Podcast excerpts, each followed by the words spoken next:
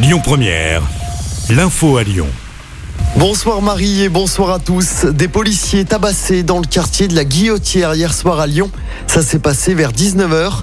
Les policiers en civil sont d'abord intervenus pour un vol à l'arraché, puis ont poursuivi le suspect jusqu'à l'entrée d'un magasin. Les policiers se sont alors fait tabasser à coups de pied, de poing et de barres de fer par plusieurs individus. Les deux policiers blessés ont reçu deux et sept jours d'ITT. Et depuis, les réactions se sont enchaînées. S'en prendre à un policier, c'est s'en prendre à la République, a réagi Gérald Darmanin, le ministre de l'Intérieur. Grégory Doucet, maire de Lyon, a également réagi dans la journée. Rien ne peut justifier les violences exercées à l'encontre des policiers.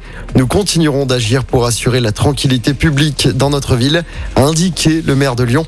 Les auteurs des violences étaient toujours recherchés aujourd'hui.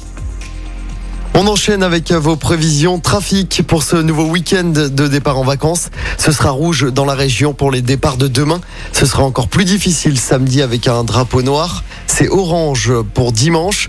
Ce sera également bien chargé hein, dans le sens des retours. C'est orange demain et samedi. En revanche, c'est vert pour la journée de dimanche.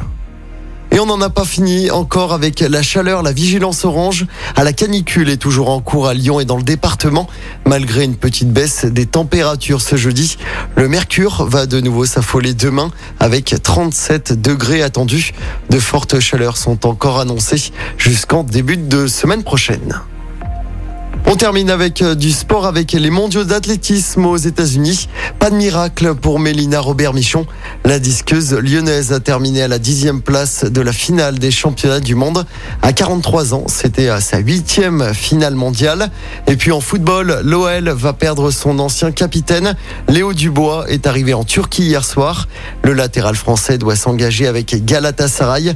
Léo Dubois qui a d'ailleurs été accueilli en héros hier soir à l'aéroport par une centaine de supporter turc. Léo Dubois devait passer sa visite médicale aujourd'hui.